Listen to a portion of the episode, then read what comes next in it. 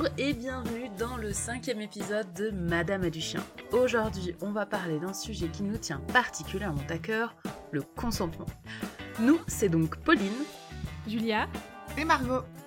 Et c'est parti pour l'épisode du jour.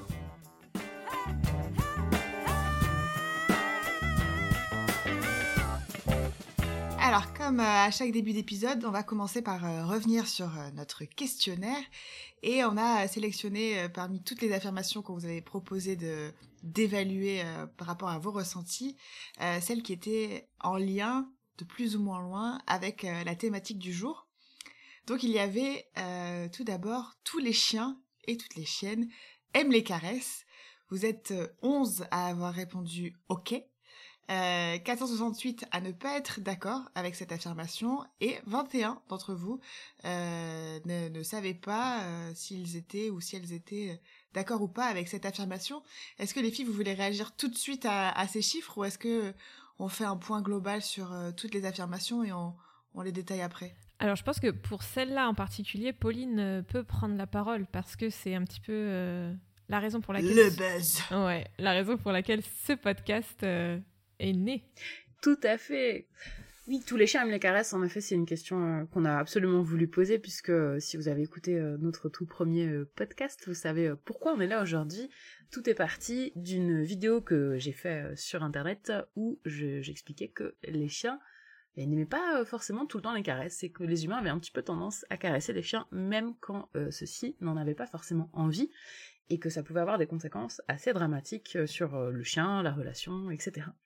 Donc tous les chiens. Mais Pauline, c'est pas interdit de kiffer. Ah non, c'est pas interdit de se faire plaisir, même si ça fait pas plaisir à l'autre. Hein eh, on a des chiens pour Bah oui alors, bah alors c'est bien vrai quoi. Mais c'est clair que euh, on est, nous les humains, on est très euh, primates en fait dans nos comportements. On aime bien toucher. Et les chiens pas vraiment en fait. C'est pas trop leur truc. C'est pas tellement leur délire. Euh, donc euh, moi je suis plutôt contente quand même de voir que les gens ont plutôt répondu que euh, ils étaient pas ok avec le fait que tous les chiens aiment les caresses et on pourrait même rajouter les chiens aiment pas forcément les caresses tout le temps de la même façon par les mêmes personnes bref il y a de la variété là-dedans mais c'est un sujet sur lequel on va revenir je pense tout au long du podcast.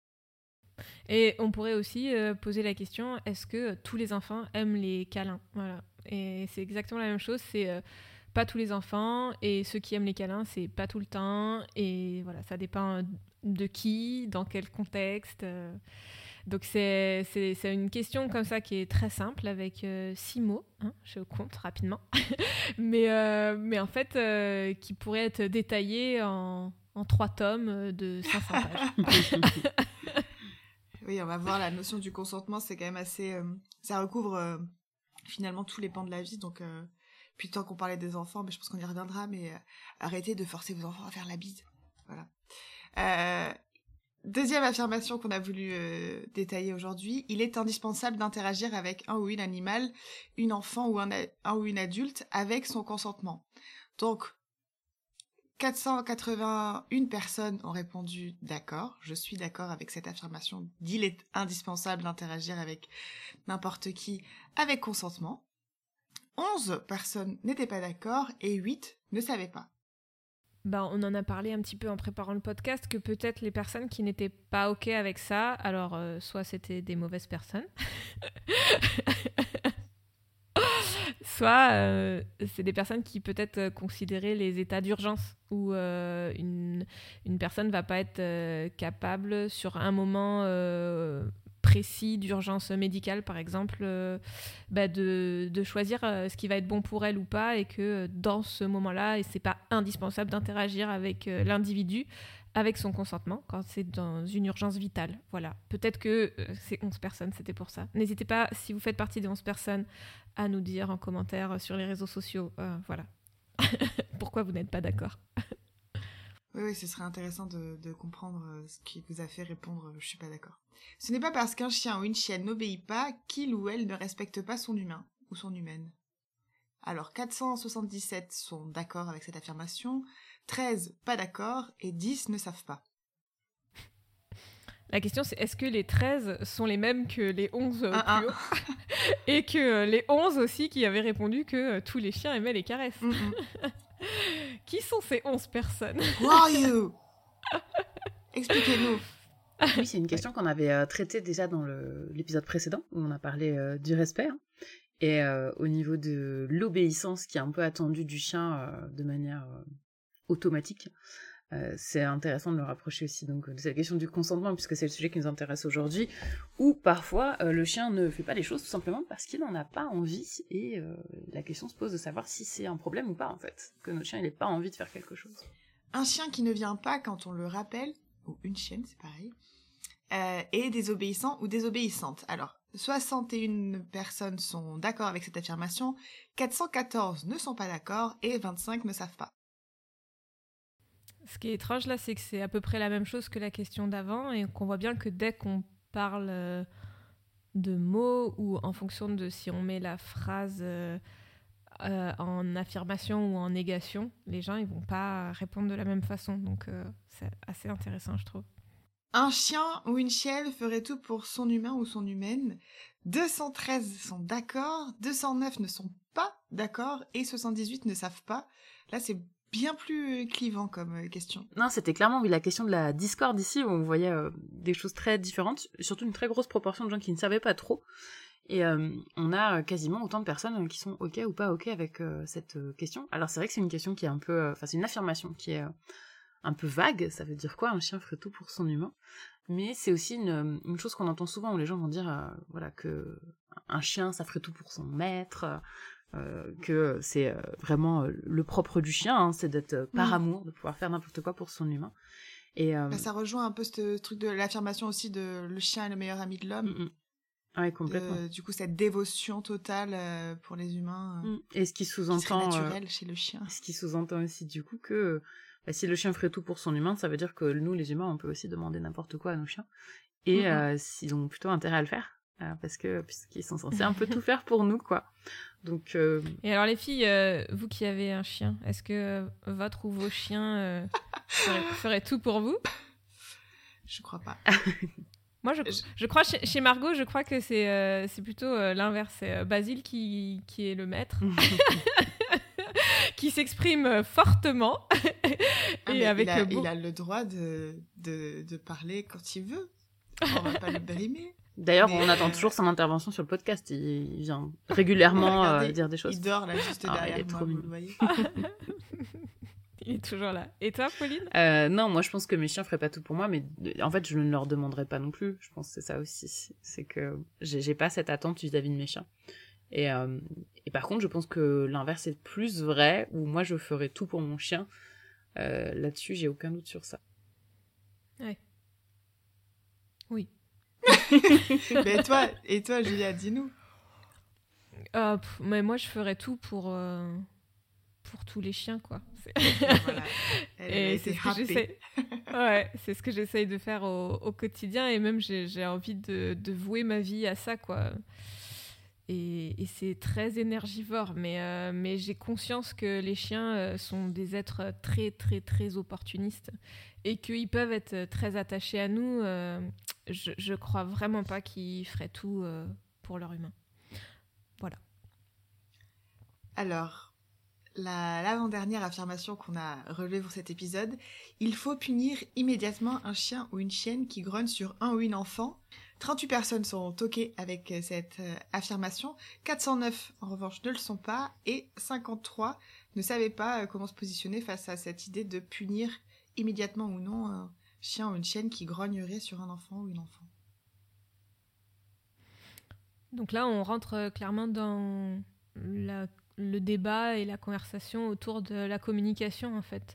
Pourquoi un chien grogne Est-ce que c'est parce qu'il veut dominer un enfant Ou est-ce que c'est parce qu'il est mal à l'aise avec une situation Et donc là, euh, bah, ça, renvoie un petit peu aux épisodes euh, qu'on a fait avant, et puis on va le détailler aussi ici. Euh, on, est sur de la communication non verbale, mais est-ce qu'on écoute ou non et est-ce qu'on essaie de comprendre le pourquoi de, ce grognement? C'est, c'est quelque chose que je pense que les humains n'ont pas du tout, du tout, du tout appris à faire. Et, je pense que après, il y a aussi tous ceux qui vont dire ouais, il faut pas punir immédiatement. mais dans la situation, à l'instant T, qu'est-ce que tu fais? Parce que tu te fais un petit peu submerger par tes émotions Et parfois, tu n'as pas toujours les bonnes réactions non plus. Quoi. Oui, en fait, ça demande aussi ce qu'on sous-entend par punir, parce que euh, si on le prend au, terme de, vraiment de l'apprentissage, euh, est-ce que le fait qu'on s'énerve, c'est une vraie punition pour le chien ou pas? Euh, et, et, surtout, la question aussi qui peut après arriver, c'est quand on punit trop souvent un chien qui s'exprime et qui notamment grogne, on risque d'obtenir un chien qui à la fin ne communique plus du tout et passe directement à l'étape d'après qui est l'agression. Euh, donc c'est aussi des, paramètres à prendre en compte qui sont que bah, si on a des réactions qui sont inadaptées, on risque de créer encore plus de tension à l'avenir dans les relations entre le chien et l'enfant. Donc c'est vraiment autour de l'émotionnel, je pense, de la personne qui est témoin de la situation. Euh, et je me permets du coup de glisser aussi que euh, c'est très important de faire beaucoup de gestion entre les chiens et les enfants.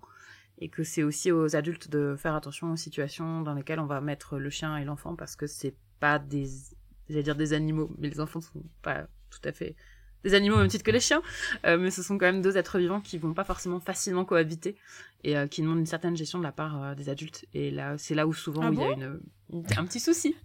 Donc, ah, nous, à la maison, ça se passe super bien. Il hein, n'y a pas de.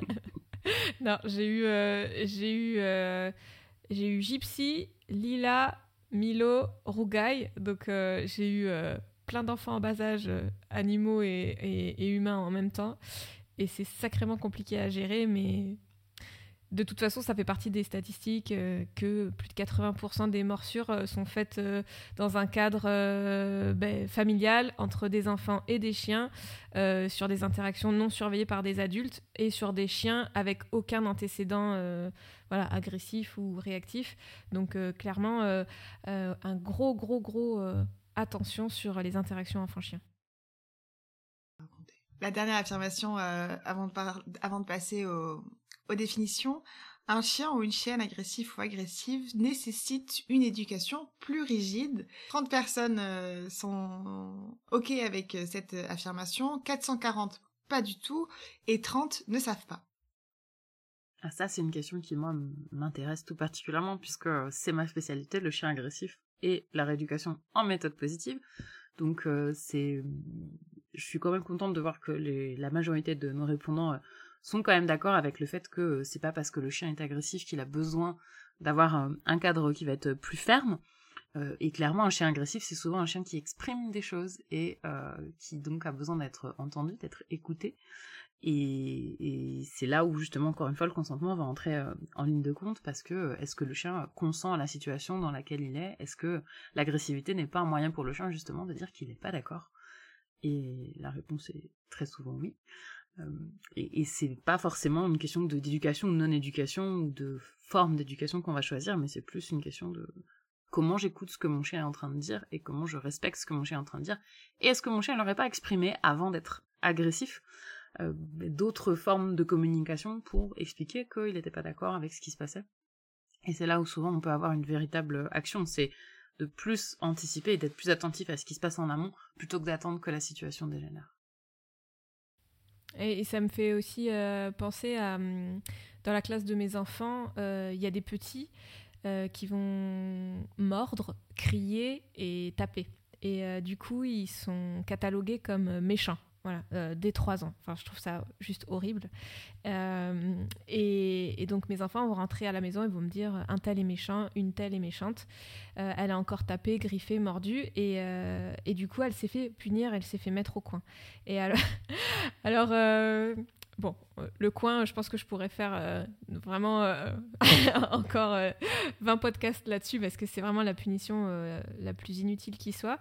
Je trouve que c'est aussi euh, l'étiquette qu'on met sur euh, le, chien ou l'enfant va s'exprimer de telle façon. On va considérer que ce sont donc des individus qui sont agressifs parce qu'ils vont utiliser une communication, euh, voilà. Mais, mais pour eux, ils n'ont pas conscience en fait que c'est de l'agressivité et peut-être qu'ils ont aussi besoin qu'on les écoute et qu'ils euh, essayent d'exprimer quelque chose et qu'ils n'ont pas euh, les clés pour l'exprimer correctement, donc ça sort de cette façon-là.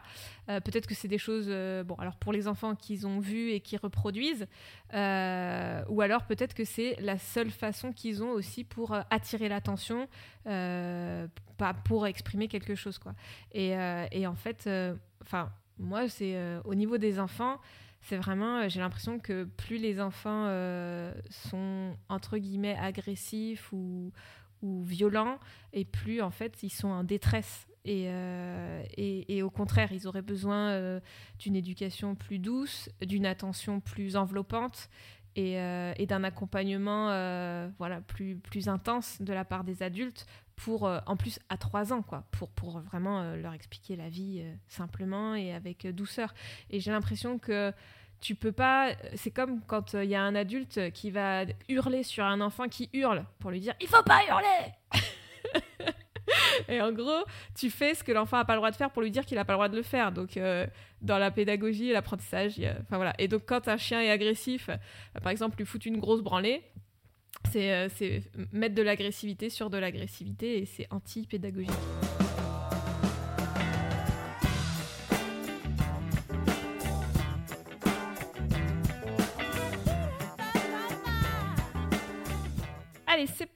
Euh, pour euh, le dico Madame du chien. Euh, on y va pour nos petites définitions parce que avant de rentrer dans le vif du sujet, bah, c'est bien aussi de pouvoir expliquer un petit peu les, termes et puis de voir aussi de quelle manière ces termes nous ont été présentés ou sont présentés actuellement. on repensait tout à l'heure à, hum, quand on était sur les bancs de l'école en primaire avec nos gros dictionnaires, chose que les enfants aujourd'hui ne doivent plus avoir, je pense. Euh, avec euh, des, définitions euh, qui nous apprenaient vraiment le sens des mots. On se demandait déjà qui avait fait ces définitions et ensuite l'impact que ça pouvait avoir sur notre développement en tant que, jeunes humains. Et quand on a fait la recherche pour la définition du consentement, on est tombé sur tout un panel de définitions parce que le consentement, figurez-vous, que ce n'est pas juste sexuel.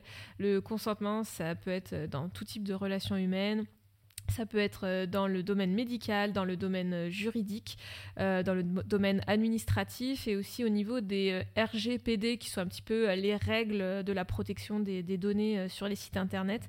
quand vous cliquez sur j'accepte les conditions, en fait, vous consentez.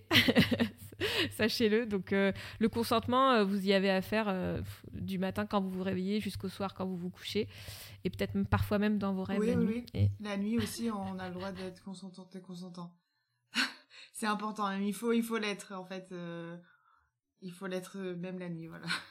Donc on a trouvé une petite définition qui est assez simple parce qu'il y en a beaucoup qui étaient barbares. Euh, c'est un acte libre, le consentement, c'est un acte libre de la pensée par lequel on s'engage entièrement à accepter ou à accomplir quelque chose. Donc voilà, il y a l'engagement et l'entièreté, l'acceptation et l'accomplissement.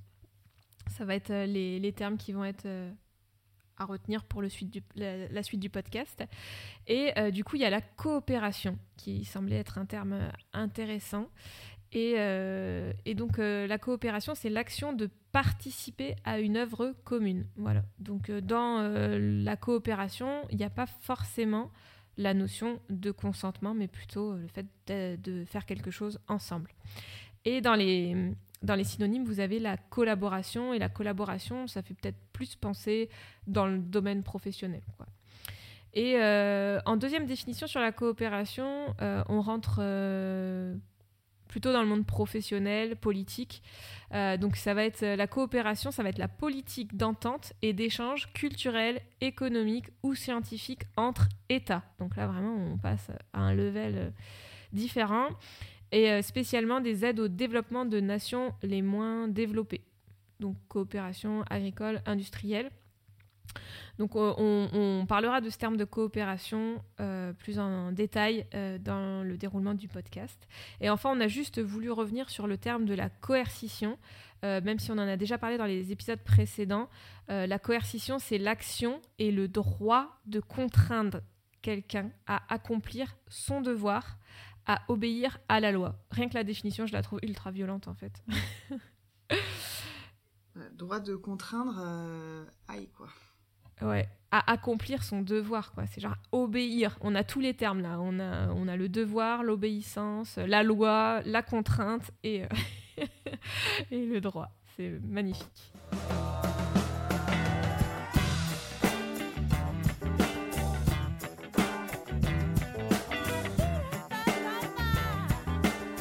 On va donc maintenant attaquer avec le cœur du sujet du jour, le consentement, et on va aller voir euh, en détail ce qui se cache derrière ce mot et tout ce que ça peut impliquer.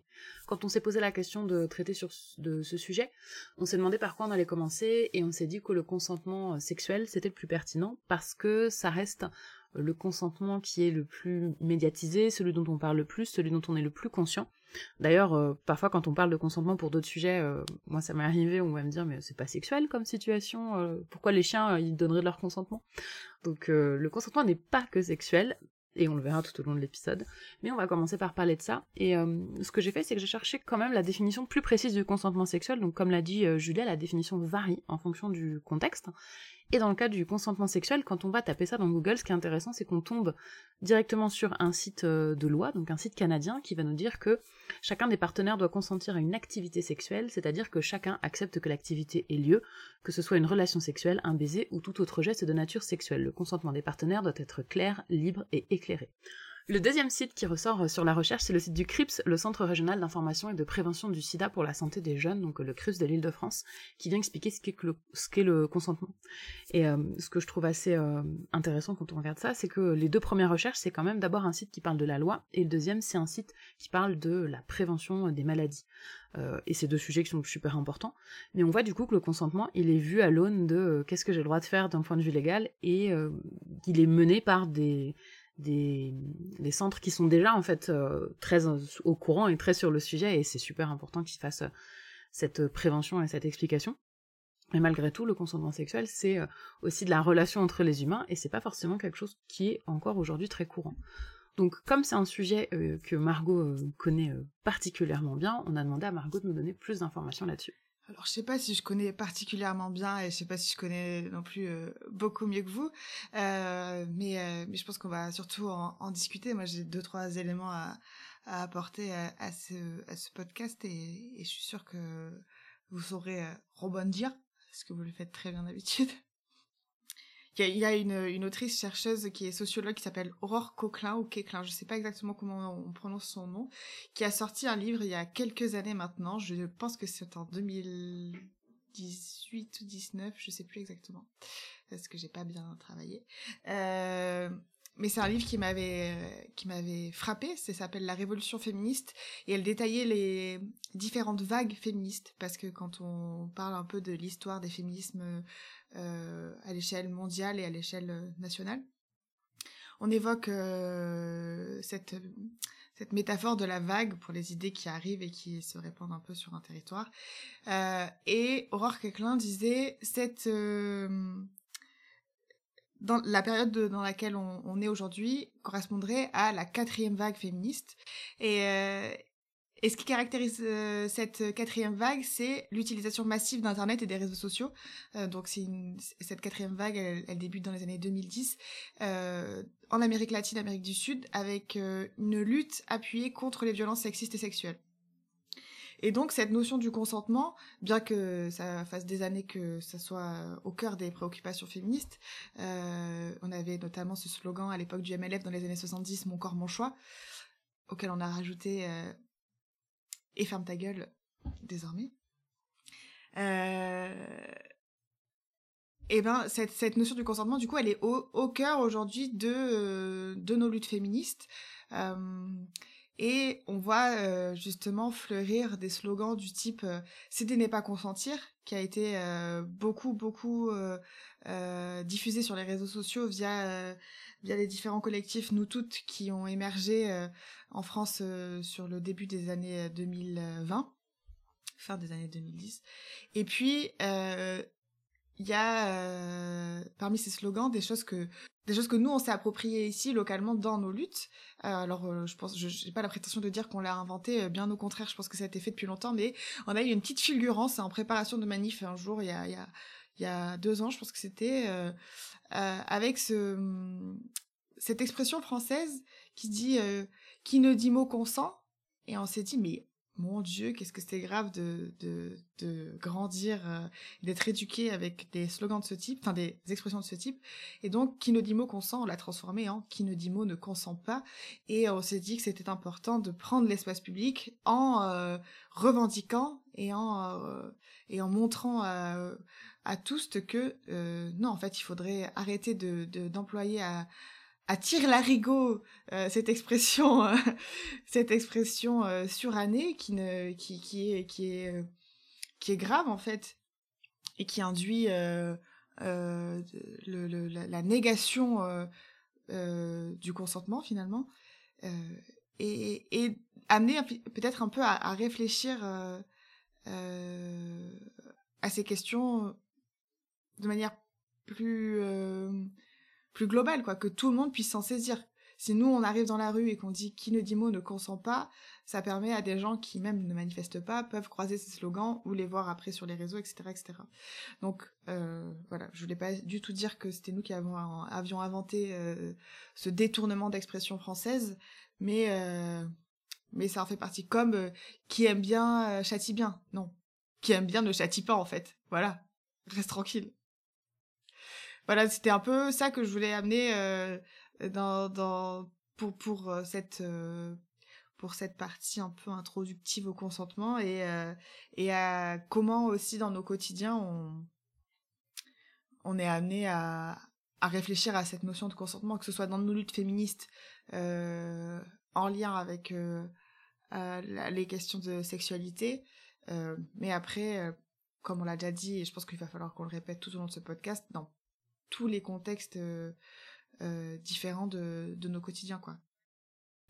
Du coup, en préparant ce podcast, j'ai voulu essayer de comprendre un petit peu comment ça se passait au niveau de la loi, parce qu'on entend beaucoup parler des nombreux viols qui sont pas condamnés par la loi. Et euh, j'ai écouté le podcast de Victoire Tuaillon où elle invite euh, le magistrat François Lavalière euh, dans le deuxième épisode du cycle Nous faire justice. Et donc, ce que j'ai découvert et ce qui est super important, c'est que en France, la notion de consentement, ça part, il y a une présomption de consentement, on appelle ça a priori, et que ça veut dire que si clairement la victime euh, n'a pas dit qu'elle n'était pas d'accord. Euh, le fait qu'elle n'ait rien dit, et donc euh, bah, par rapport à ce que tu dis, Margot, et cette expression qui ne dit mot consent que vous avez transformé, bah, en fait, si la victime ne peut pas prouver qu'elle a clairement et, concrètement exprimé le fait qu'elle n'était euh, pas consentante et qu'elle ne voulait pas euh, d'acte euh, sexuel, eh bien, on ne peut pas condamner en fait l'agresseur dans ce cas-là. Et au niveau de la loi espagnole, en fait, ils ont modifié ça il y a quelques temps et ils partent du principe que si la victime n'a pas exprimé clairement et explicitement le fait qu'elle était d'accord, eh bien, on part du principe que euh, la personne qui est euh, accusée est coupable. Donc euh, ça veut dire que dans un premier temps, ou du moins en France, on considère que l'expression qui ne dit mot consent, ben, ça correspond à ce qui se passe dans la loi. En revanche, en Espagne, on est vraiment sur la deuxième expression qui ne dit mot ne consent pas. Euh, et où on va vraiment euh, bah, être plus du côté des victimes. Du coup, euh, en France, la loi n'est pas du tout en faveur des victimes et ne défend pas les victimes des violences sexuelles. Ouais, bah, je, vais, je vais juste citer ce chiffre pour revenir sur combien de viols condamnés et, si peu de condamnations finalement. seulement 0,6% des viols ou tentatives de viol auraient donné lieu à une condamnation en, en 2020. Euh, ça, c'est les derniers chiffres qui sont sortis. Euh, je crois que vous pouvez les retrouver sur le, le site de, de nous toutes, notamment. Puis vous pouvez le retrouver partout. Et encore une fois, euh, le rapport du Haut Conseil à l'égalité peut vous donner pas mal de ressources sur ces questions-là aussi. Et pour revenir à la, à la position de victime et notamment de victime en France, combien de fois aussi on entend oui mais elle avait bien cherché, comment elle était habillée, ce genre de ce genre de classique. Ou encore, euh, bah, pour pour euh, préparer l'épisode, je suis allée faire quelques recherches euh, et notamment dans dans des revues un peu universitaires. et il y a dans le la revue Raison politique numéro 46 qui est consacré à, à l'enjeu du consentement justement.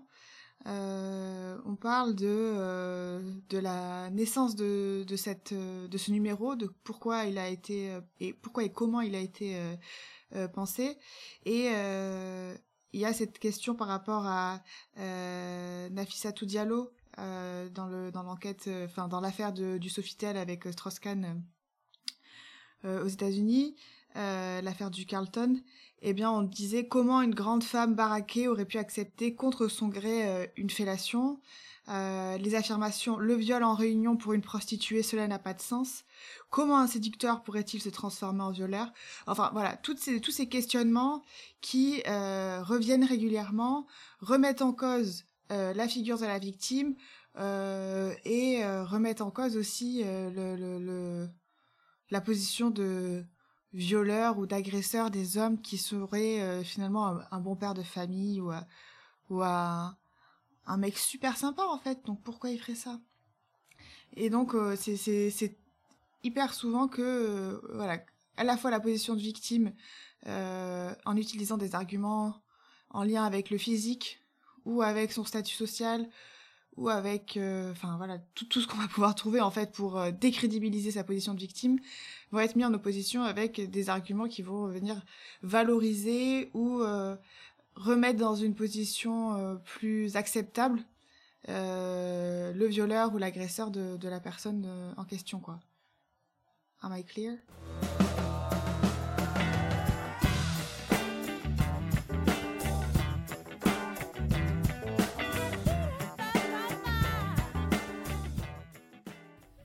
Nous souhaitions aborder aussi l'éveil à, l'intimité. Euh, personnellement, hein, j'ai eu une éducation à l'intimité, à la sexualité euh, très particulière.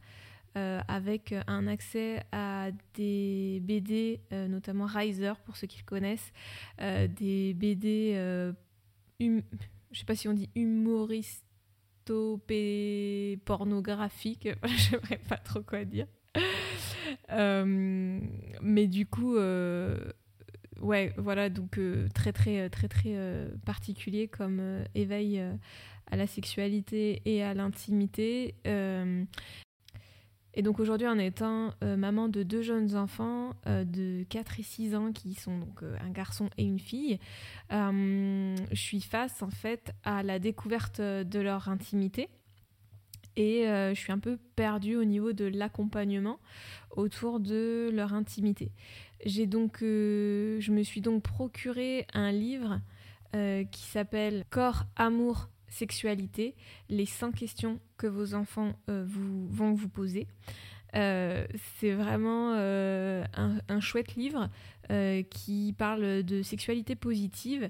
ce qui est assez rigolo, c'est de voir à quel point ça peut paniquer les gens qu'on parle de sexualité et d'intimité à des enfants aussi jeunes. cependant, ils s'intéressent très très très vite à leur corps, euh, à leurs organes sexuels, aux sensations qui ressortent. Et je, moi, je suis un peu perdue euh, quant aux questions que ma fille de 6 ans me pose en ce moment sur euh, la sexualité, l'intimité. Et je me vois pas lui dire bah, juste non, c'est pas ton âge ou ça te regarde pas. Je me dis que si elle se pose des questions, c'est qu'elle a besoin d'avoir des réponses.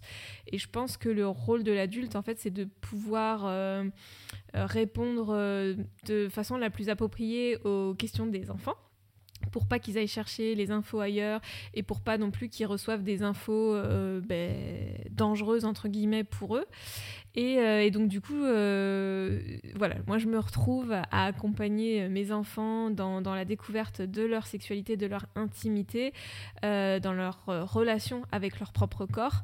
Et, et, voilà, ils ont beaucoup, beaucoup de questions parce qu'ils voient bien que le corps des adultes sont différents des corps des enfants. Ils se demandent à quoi va ressembler leur corps, quand est-ce qu'il va changer. donc autant sur les formes que sur la pilosité et tout. Donc c'est assez déroutant. Et et du coup, c'est vrai qu'en parlant avec des mamans qui ont des enfants un peu plus âgés, de se rendre compte que au collège, quasiment tous les enfants ont des téléphones portables et que pendant les récréations, en fait, ils, vont bah, chercher des réponses à leurs questions sur des sites pornographiques et que bah, on sait très bien que aujourd'hui la pornographie c'est c'est vraiment euh, pas du tout euh, un reflet de ce qu'est ou de ce que devrait être la sexualité et c'est quand même assez euh, misogyne et phallocrate et avec, avec les, les, femmes qui sont complètement réifiées et dominées. Et en plus voilà on peut trouver aussi dans les sections on peut trouver des viols pour tous ceux que ça fait fantasmer le viol et des sections incestueuses et des sections plutôt pédophiles criminels, hein, parce qu'il y aura aussi euh, des jeunes filles mineures, enfin voilà, bref. Euh, donc euh, ces, ces sites-là sont carrément hyper malsains, et de se dire que le fait que l'éducation sexuelle soit pas faite comme elle devrait être faite, de manière encadrée et sécurisée, ben, les enfants ils vont chercher l'information ailleurs. Je trouve ça plutôt paniquant hein, finalement.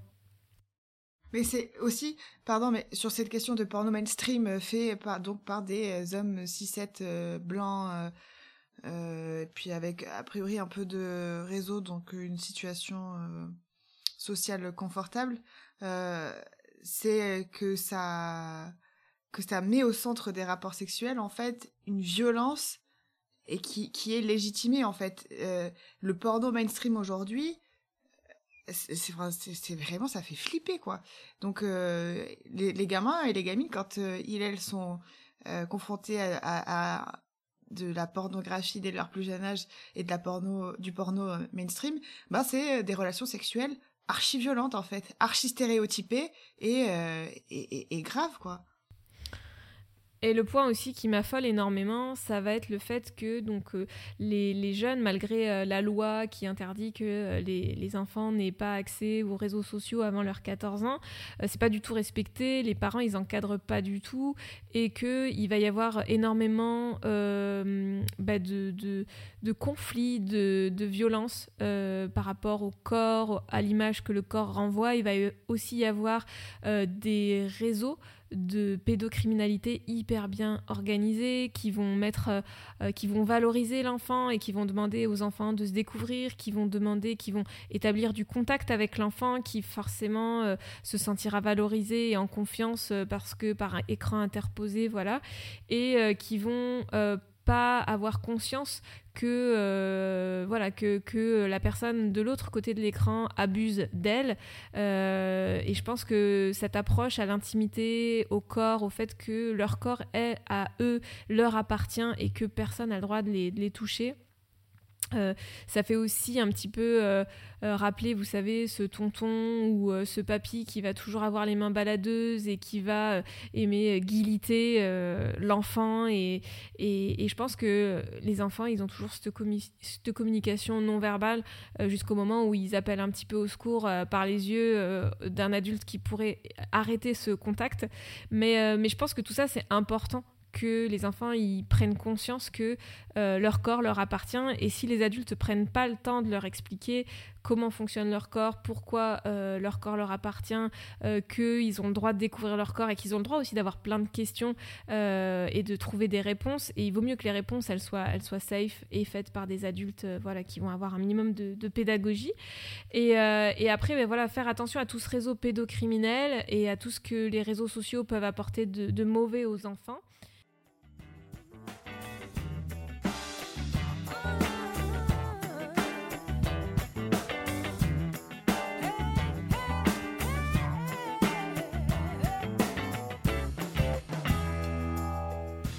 Et oui, nous avons été extrêmement bavardes pour cet épisode autour du consentement. Aussi, nous avons décidé de couper cet épisode en deux parties.